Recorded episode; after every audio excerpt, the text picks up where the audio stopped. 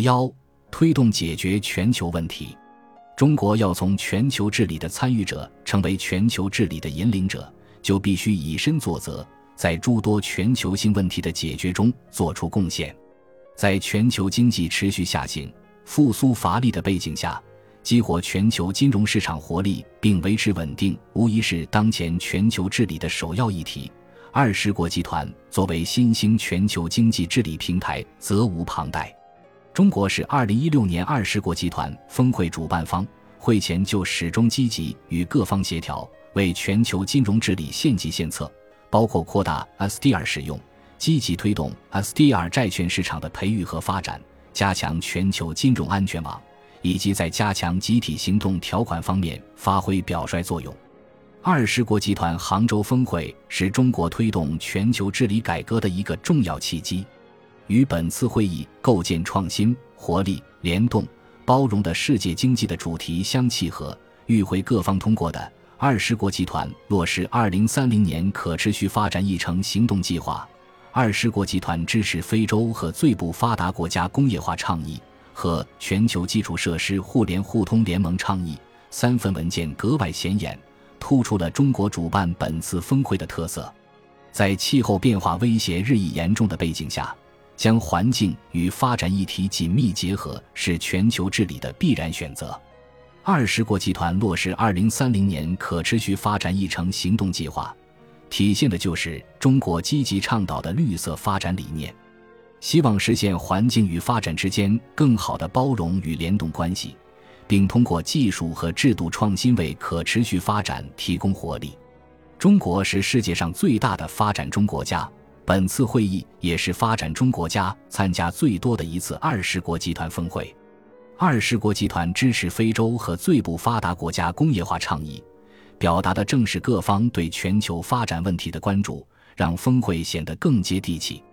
二十国集团作为当今世界新兴的重要全球经济治理平台，不能只关心高大上的议题，还必须实实在在地为缩小发展鸿沟做出贡献。中国以自己的发展成就和经验推动本次峰会关注发展议题，体现了全球治理中中国外交的亲、诚、惠、容理念。互联互通是中国对外战略的一大创新。首先，基于中国强大的交通基础设施建设能力，之后扩展到金融、物流、人文、信息、规则等多个领域。最先是在“一带一路”倡议中实践。杭州峰会通过的全球基础设施互联互通联盟倡议，表明中国明确将这一理念用于全球治理中，希望打通全球市场、交通、规则等障碍，真正疏通全球经济脉络。由此实现全球性的联动发展。总之，二十国集团杭州峰会是中国步入全球治理核心的标志性事件，其系列成果也彰显出中国为推动全球治理改革和有效性做出的巨大努力。气候变化是典型的全球性问题。二零一五年底在法国巴黎召开的联合国气候变化框架公约。第二十一次缔约方大会是关系未来全球气候治理机制建设的一次重要会议。中国国家主席习近平在大会开幕式上的讲话中指出，巴黎协议不是终点，而是新的起点。作为全球治理的一个重要领域，应对气候变化的全球努力是一面镜子，给我们思考和探索未来全球治理模式，推动建设人类命运共同体带来宝贵启示。我们应该创造一个各尽所能、合作共赢的未来，一个奉行法治、公平正义的未来，一个包容互鉴、共同发展的未来。这是中国关于公平合理的全球气候治理机制的基本思路，表明中国以人类命运共同体观念为引领，希望真正以全球意识而非一己之私，推动国际社会应对气候变化挑战。在巴黎气候大会期间。中国不断穿梭于发展中国家和发达国家集团之间，努力弥合各方分歧，为巴黎协定的最终达成做出了重要贡献。这一协定的最大成就是形成了自下而上的减排模式，充分尊重了不同国家的不同国情，同时也兼顾了国际社会的监督作用，是对共同但有区别的责任原则的坚持，维护了现有全球气候治理机制的基本框架。不仅如此，中国还努力通过双边气候合作与全球气候治理实现互补。二零一四年十一月到二零一六年四月，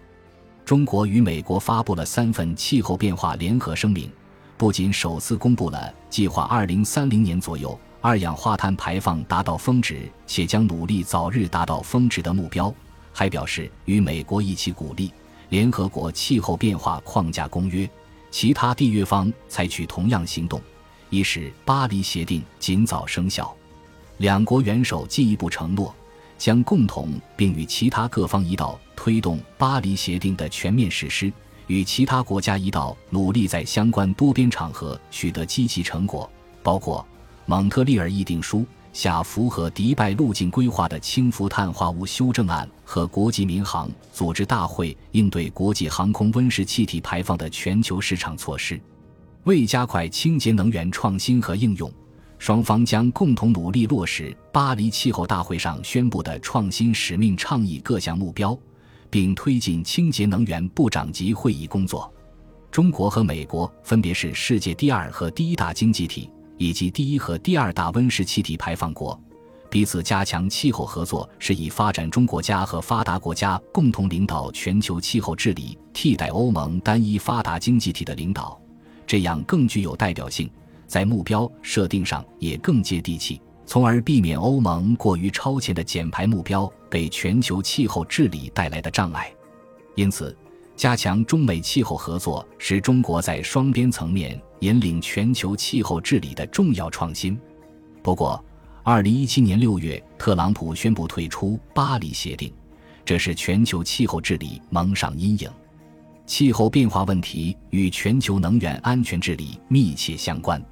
要真正解决气候变化问题，归根到底就必须实现能源体系转型，大力发展新能源，提升传统能源能效和降低排放。在此方面，中国积极参与国际合作，从全球能源治理的边缘走向中心。二零一五年五月，中国正式成为国际能源宪章宣言签约观察员国。二零一五年十一月，中国、印度尼西亚。泰国与国际能源署共同发布关于启动联盟的联合部长宣言，从而正式与国际能源署建立联盟关系，在能源安全、能源数据和统计、能源政策分析等领域加强合作。二零一五年，亚太经合组织能源合作在华实体启动运行，完成亚太经合组织可持续能源中心建章立制工作。并将亚太可持续城市网络和洁净煤技术转移确立为中心的两项支柱性工作。二零一六年四月，国际能源署宣布与中国国家能源局在中国筹建 IEA 中国能源合作中心。该中心是国际能源署成立四十一年来第一次在海外设立的合作中心。二零一七年秋季，国际能源署将发布关于中国能源转型的调研报告。全面展现中国能源转型的成果以及其中遇到的困难。展望未来，中国可以将全球金融治理与全球气候治理结合起来。值得注意的是，中国利用二十国集团杭州峰会提出了绿色金融的倡议。中国人民银行和英格兰银行共同主持了二十国集团绿色金融研究小组。该研究小组的主要任务是识别绿色金融发展所面临的体制和市场障碍，并在总结各国经验的基础上，提出可提升金融体系、动员私人部门绿色投资能力的可选措施。研究小组二零一六年的研究工作重点是五个问题，包括银行业、债券市场、机构投资者这三个专门领域，以及风险分析和指标体系这两个跨领域问题。这一举措对结合全球金融治理与全球气候治理进行了尝试。除二十国集团以外，中国还可以利用金砖银行、亚投行等新兴金融机构，将资金更多的投到新能源科技创新领域，比如在大学和科研机构设立奖学金、创业基金等，运用硅谷思维，让资本与技术紧密结合。助推技术精英开发最前沿的新能源技术，并尽快产业化，为应对气候变化和全球能源体系转型提供制度支撑。气候变化与能源安全问题和另一重要的全球性挑战密切相关，那就是粮食安全。正如联合国粮农组织驻中国、朝鲜及蒙古国代表博西米西卡所言，气候变化会对粮食生产模式和农业贸易产生很大影响，从而对全球粮食安全和可持续造成很大挑战。其实，这就是世界贸易组织所提的“气候第一”。贸易第二的原则，该原则已经为各国所广泛接受。在他看来，中国“一带一路”倡议一方面能提升国际合作，另一方面会加强团结、加强伙伴关系，并且提升贸易水平，因此能够帮助粮农组织实现粮食领域的双赢。中国是人口大国和农业大国，做好自身粮食安全就是对世界粮食安全的巨大贡献。同时，中国还为全球粮食安全治理贡献力量。粮食问题的焦点是南方国家，只有不断提升南方国家粮食自给自足能力，才能从根本上解决粮食危机。为此，二零一五年六月七日，中国与联合国粮农组织签署《中国向粮农组织中国南南合作信托基金提供五千万美元资金的协定》。旨在支持发展中国家建设可持续的粮食系统和具有包容性的农业价值链。联合国粮农组织表示，中国提供的最新资金将在未来五年用于支持中国农业专家与全球南方国家开展交流，特别是在中亚、太平洋岛屿、非洲和拉丁美洲的低收入缺粮地区。联合国粮农组织总干事若泽格拉吉亚诺达席尔瓦在当天举行的签字仪式上说：“中国在减少饥饿方面取得了巨大成就，而且利用本国经验帮助其他国家朝着同一个方向努力。”另外，针对厄尔尼诺现象加剧非洲粮食危机的困境。中国政府积极落实习近平主席在二零一五年十二月中非合作论坛约翰内斯堡峰会上宣布的中方向非洲受灾国家提供十亿元人民币紧急粮食援助的承诺，这些都是中国为全球粮食安全治理做出的实实在在的贡献。南方国家粮食危机本质是贫困问题的写照，这又衍生出两个日益严重的全球性问题。全球性传染病和恐怖主义。二零一四年二月，西非爆发严重的埃博拉病毒疫情，并且迅速传播。发病地区经济落后，医疗设施无法及时应对，可能造成更大范围的疫情扩散，演变成全球性传染病危机。对此，中国政府迅速作出回应，紧急人道主义援助几内亚、利比里亚。塞拉利昂三国总计价值三千万元人民币物资的飞机于二零一四年八月相继抵达目的地。这是中国政府在疫情发生后专门向有关西非国家提供的第二批应对埃博拉疫情的紧急援助。二零一四年五月，中国政府就曾向几内亚、利比里亚、塞拉利昂、几内亚比绍四国各提供价值一百万元人民币的防控救治物资。并于第一时间投入防疫救治现场。世界卫生组织宣布埃博拉疫情构成国际关注的突发公共卫生事件后，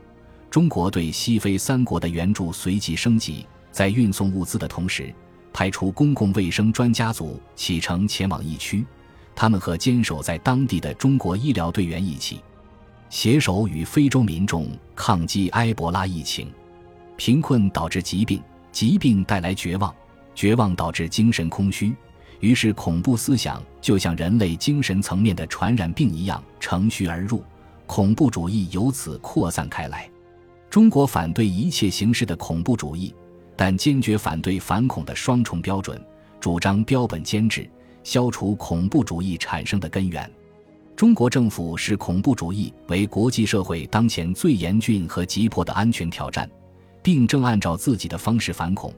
比如帮助伊拉克等前线国家提高反恐能力，与一些国家在反恐情报交流、切断恐怖融资渠道和恐怖分子跨境流动方面开展合作。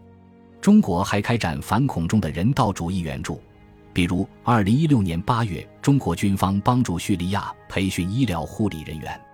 在“一带一路”倡议中，中国不仅着眼于产能合作。同样采取多种手段打击恐怖主义，确保经济合作真正惠及人民。尽管上合组织逐渐提升经济社会合作水平，但安全合作始终是其优先合作内容。习近平主席在参加2016年上合组织成员国元首理事会第十六次会议时就表示，上合组织要坚持安全为先，巩固本组织发展之基。利莫大于治，害莫大于乱，维护地区安全稳定是上海合作组织合作的优先方向。当前，国际恐怖主义威胁日趋常态化，宗教极端思想借助网络手段加速蔓延。建议加紧商签《上海合作组织反极端主义公约》，完善上海合作组织合作法律基础。信息化时代反恐的重要手段是网络安全治理。中国是网络大国，网络经济方兴未艾，但网络的规范化问题也日益严峻。从北非、中东剧变到伊斯兰国崛起，无不是利用网络手段传播邪说、收买人心。可以说，当前全球恐怖主义已经进入网络时代，没有安全的网络空间，就无法根除恐怖主义。为此，中国政府积极参与和领导全球网络安全治理。二零一四年主办首届世界互联网大会，二零一五年第二届互联网大会上发布的乌镇倡议提出，要尊重网络空间国家主权。保护网络空间及关键信息基础设施免受威胁、干扰、攻击和破坏，保护个人隐私和知识产权，共同打击网络犯罪和恐怖活动。二零一五年一月，中国、哈萨克斯坦、吉尔吉斯斯坦、俄罗斯联邦、塔吉克斯坦和乌兹别克斯坦向联合国提交了《信息安全国际行为准则》。指出，六国认识到应避免将信息通信技术用于与维护国际稳定和安全的宗旨相悖的目的，从而给各国国内基础设施的完整性带来不利影响，危害各国的安全。强调有必要加强各国的协调和合作，打击非法滥用信息技术，并在这方面强调联合国和其他国际及区域组织可以发挥的作用，强调互联网安全性、连续性和稳定性的重要意义。以及保护互联网及其他信息通信技术网络免受威胁与攻击的必要性，重申必须在国家和国际层面就互联网安全问题达成共识并加强合作，重申与互联网有关的公共政策问题的决策权是各国的主权。对于与互联网有关的国际公共政策问题，各国拥有权利并负有责任。所有自愿遵守该准则的国家承诺。不利用信息通信技术和信息通信网络实施有悖于维护国际和平与安全目标的活动；不利用信息通信技术和信息通信网络干涉他国内政、破坏他国政治、经济和社会稳定；合作打击利用信息通信技术和信息通信网络从事犯罪和恐怖活动，或传播宣扬恐怖主义、分裂主义、极端主义以及煽动民族、种族和宗教敌意的行为。提交信息安全国际行为准则的国家都是上合组织成员国，他们的首要合作任务就是打击三股势力。这说明六国已经开始注意将反恐合作和网络安全治理结合起来，并将从整体上提升上合组织安全治理能力，并为国际反恐合作提供经验。